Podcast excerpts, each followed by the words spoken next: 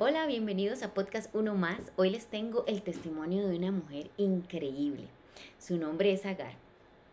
Eh, acá abajito les voy a dejar dónde pueden encontrar su historia para que puedan leer con más detalle y si em, descubren algo importante me pueden dejar saber que me encanta eh, esta historia. Agar la llevaron a trabajar donde un matrimonio eh, súper adinerado, una gente con muy buena reputación, gente que tenía, este, eh, no sé, como muchas cosas en, en, en, la ciudad, eh, gente que creía en Dios, eran muy reconocidos en la ciudad y esta mujer pues era todo lo contrario. Quién sabe si ella conocía a su familia o no.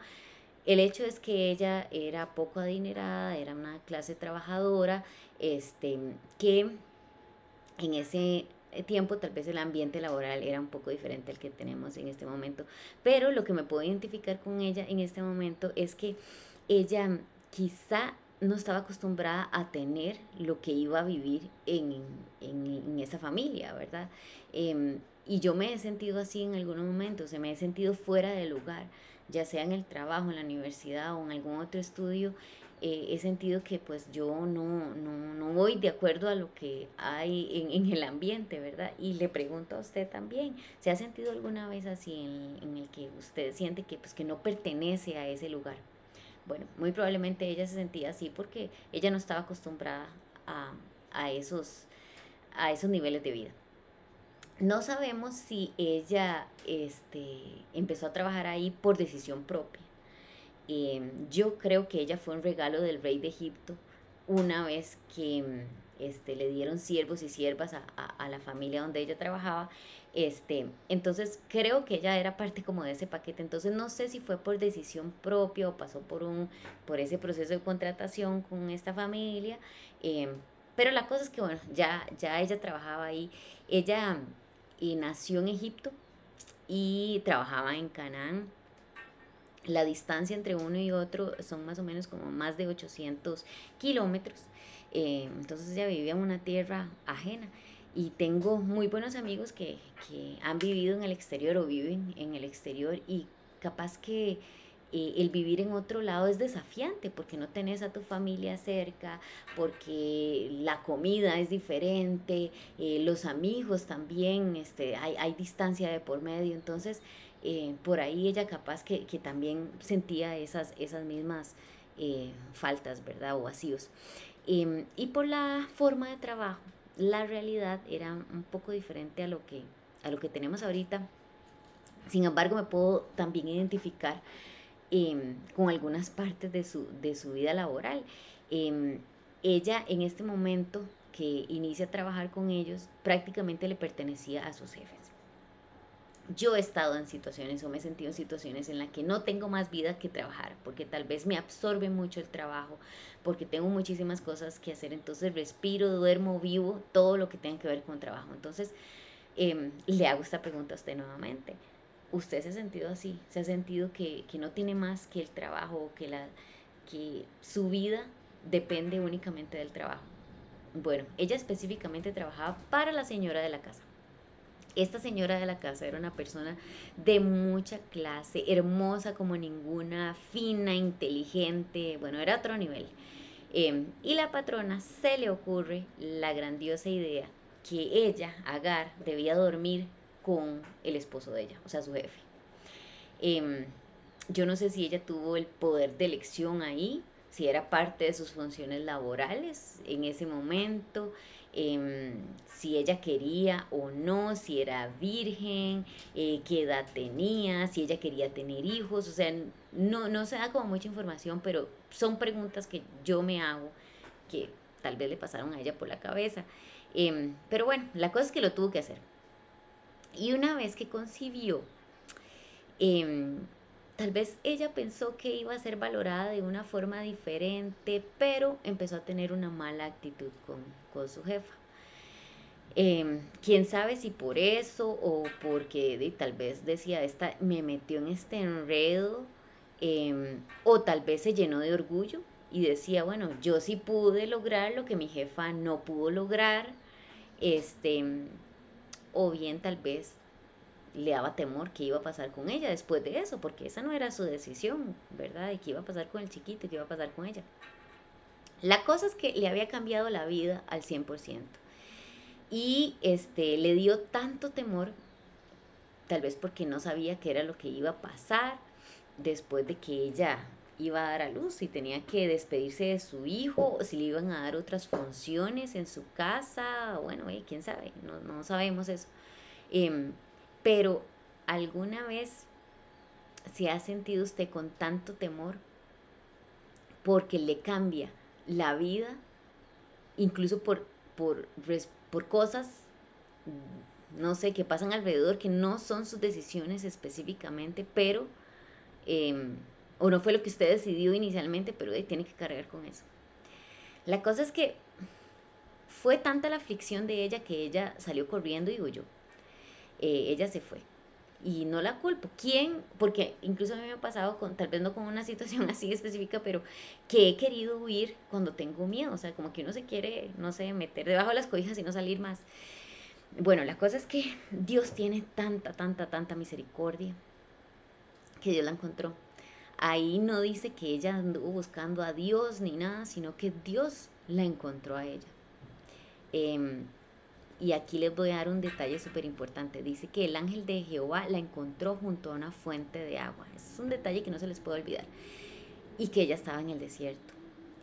Em, a veces, al igual que Agar, pasamos por desiertos. Em, por desiertos en los que estamos en un ambiente muy hostil, em, que no nada fructifica, nada prospera. Pero ella buscó una fuente de agua. Y el agua, a través de la Biblia, puede significar la palabra de Dios. Em, y no nos debemos olvidar de eso. Ella sabía dónde refugiarse porque sabía que el agua podía ayudarla a ella a sobrevivir. Em, el ángel le pregunta a ella, bueno, ¿de dónde viene y para dónde va? cosa que ella no sabe qué responder. Ella lo que dice es, ando yendo de mi jefa, pero, pero ella no, no responde realmente eh, a las preguntas del ángel y, eso me lleva a pensar de que capaz que ella está como tan atarantada o aturdida que no sabe ni qué responder y cuántas veces nos hemos sentido nosotros así, ¿verdad? Que, que no tenemos un plan, que no, no sabemos para dónde vamos, que estamos dando como vueltas en círculo, que la circunstancia es tan abrumadora que no sabemos qué decisiones vamos a tomar. Entonces, bueno, ella eh, le responde esto al ángel y el ángel le dice a ella, usted tiene que ser sumisa. Em, o sea, Agar estaba siendo orgullosa. Ella estaba despreciando o viendo con desprecio a su jefa y al fin y al cabo era su jefa.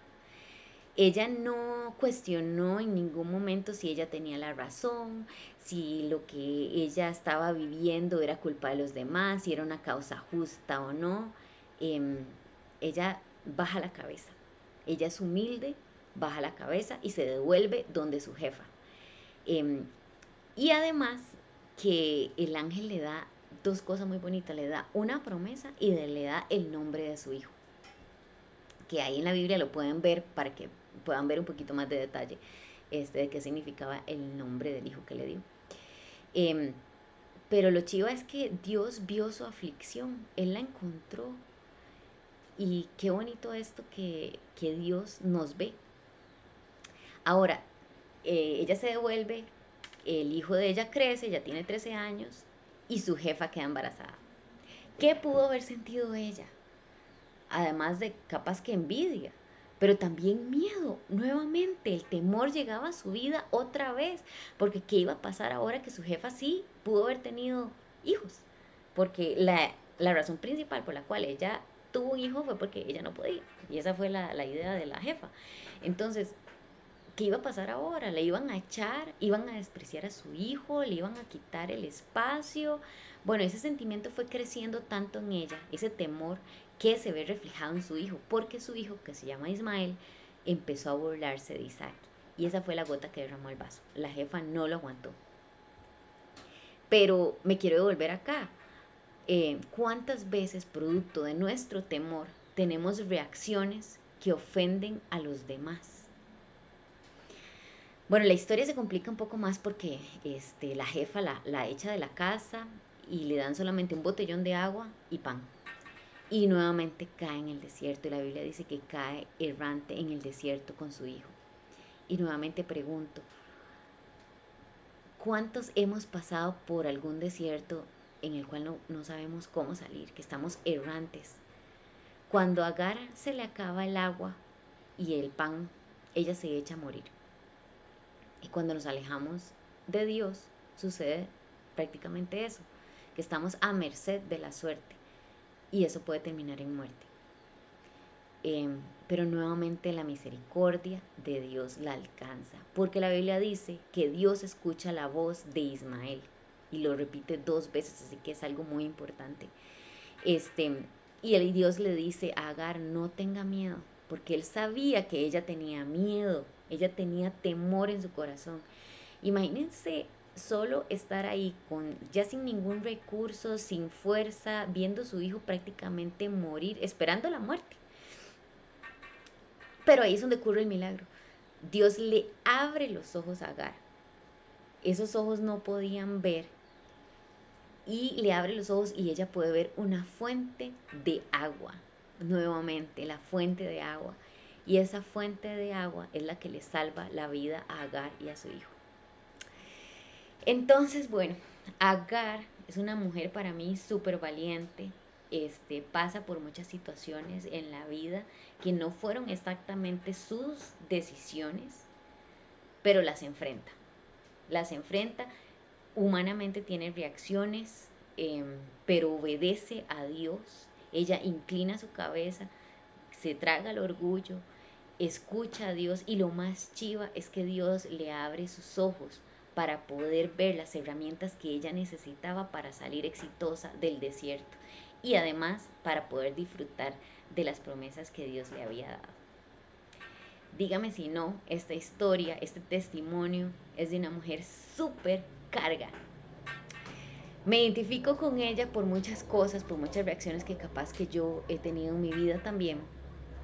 Eh, quisiera poner en práctica muchas también que, que veo reflejada en, en la vida de Agar. Em, y bueno, nos vemos en la próxima. Espero que sigamos estudiando otros testimonios de otras mujeres también supercargas en la Biblia. Nos vemos.